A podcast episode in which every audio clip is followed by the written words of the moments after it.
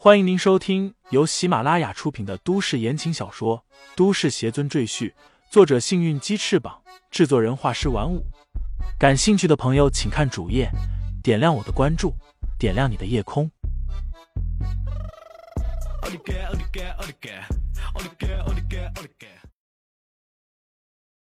第一百七十三章：前往下南下。不过，就在李承前第二天准备出发的时候。于黛月登门拜访了。当李承前见到于黛月的时候，目光顿时一凝。只见于黛月头戴黑纱，将她的美貌完全遮盖，只留了一对眼睛在外面。她平时都是一身名牌、珠光宝气的，今日却是一身普通的黑色长裙，与之前判若两人。于黛月，你发生了什么事情？李承前沉声问道。他感觉于黛月今日的气势与往日不同。于黛月声音嘶哑，缓缓道：“我的事情，李大师不必操心。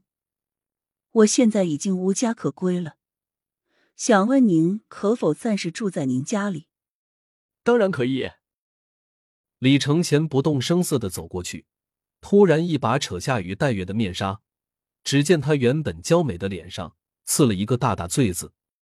如同古代的被流放的犯人一般，于黛月惊呼一下，急忙用手捂住了脸，她眼圈微红，低声道：“我现在样子很丑，李大师还是别看了，免得坏了好心情。”是楚家吗？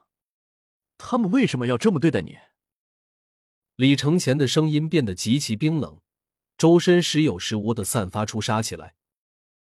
于黛月捡起地上的黑纱，重新戴好，从容的说道：“是我自愿的。”李承前眯起眼睛问道：“为什么？”楚家不能得罪秦家，也不想与李大师为敌，所以我想了个两全其美的办法，自我放逐。于黛月毫不隐瞒，他也知道以李承前的心计，他也隐瞒不了，还不如一五一十的说了。我这么做只是想求李大师不要与我楚家决裂。”于黛月诚恳的说道。“虽然楚家的资源我不能用了，但我知道的事情很多，我觉得我对李大师应该有些用处。”李承前叹口气，摇摇头道：“你也把我想的太过无情了。如果楚家真有事，只要你来求我，我也会网开一面，救楚家一次。”他伸出手摸了摸于黛月脸色的刺字，怜惜的说道：“为何要毁了你自己的脸呢？万一我不接受你，那你岂不是白白受了这份罪？”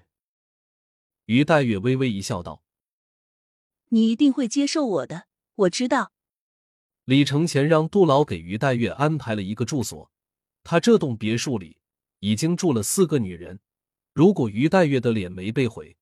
这四个可都是美女。李承前问于黛月赵家的住所，他说自己要去索要上古药方。于黛月道：“赵家的位置我也不清楚，我只知道在下南有几个产业是他赵家的。如果李大师想找赵家，可以去这家产业打听一下，说不定会有收获。”他顿了顿道：“要不然我陪您去也成。”段柔那么高的修为都不行，李承前更不可能让于黛月去。他说道：“不必，我一人去比较好。万一遇见危险，一个人脱身更方便。”听见李承前这么说，于黛月也不再坚持。他问道：“李大师，我上次送给您的那张黑卡，您没弄丢吧？”“没有，还在我身上。”李承前摸出了黑开，递给于黛月。于黛月没接，她笑眯眯的说道：“我在离开楚家之前，已经秘密把黑卡的持有人改成了您的名字，所以这张卡也和楚家没有关系了，不会被银行冻结。不过，美中不足的是，黑卡的透支额度从原来是十个亿，变成了一个亿。”于黛月耸耸肩：“希望还够用。”李承前傲然道。你认为钱是万能的，但对于我来说，不过是废纸罢了。他握紧拳头道：“有了绝对的实力，金钱和权势都是唾手可得的东西，甚至不需要我去索取，自然有人为我送上门来。”我知道李大师您厉害，但您也不能出去随便抢钱，不是？和您这身份也不符啊。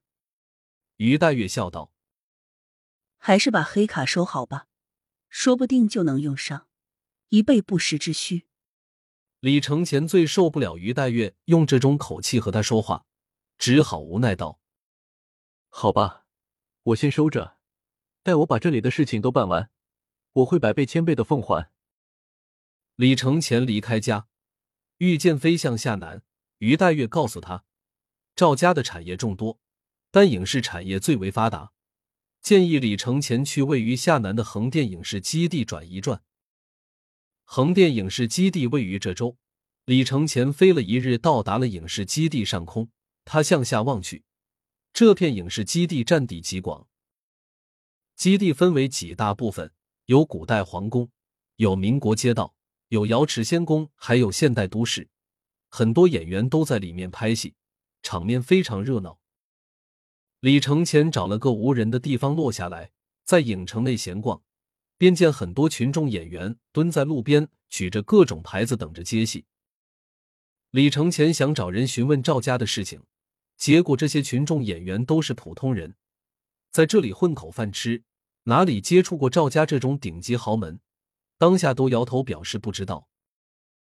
小伙子，如果你要找的人是影视公司的老板，那最好的办法就是成为当红影星，然后进入影视公司，这样才能见到公司的老板，否则人家才懒得见你呢。一个五十多岁的大叔好心的对李承前说道。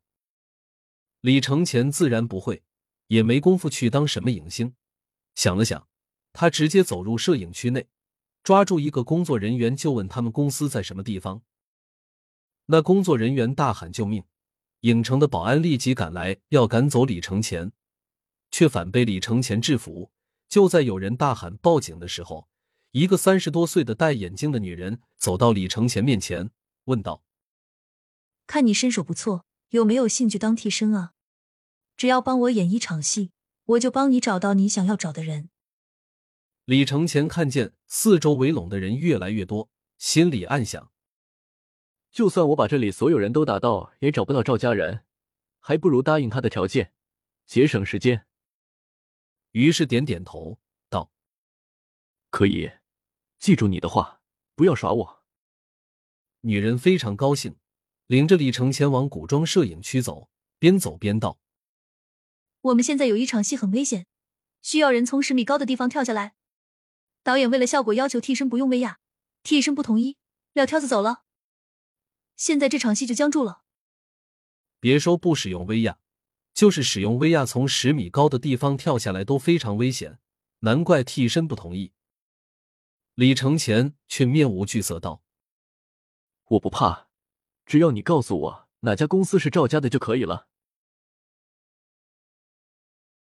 听众朋友们，本集已播讲完毕。